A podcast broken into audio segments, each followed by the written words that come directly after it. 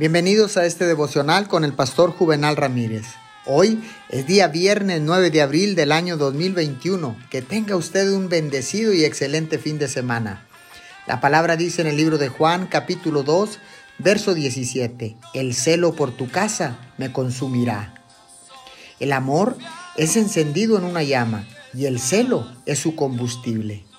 La llama es el aire que la verdadera experiencia cristiana respira se alimenta de fuego, puede soportar cualquier cosa excepto una llama débil.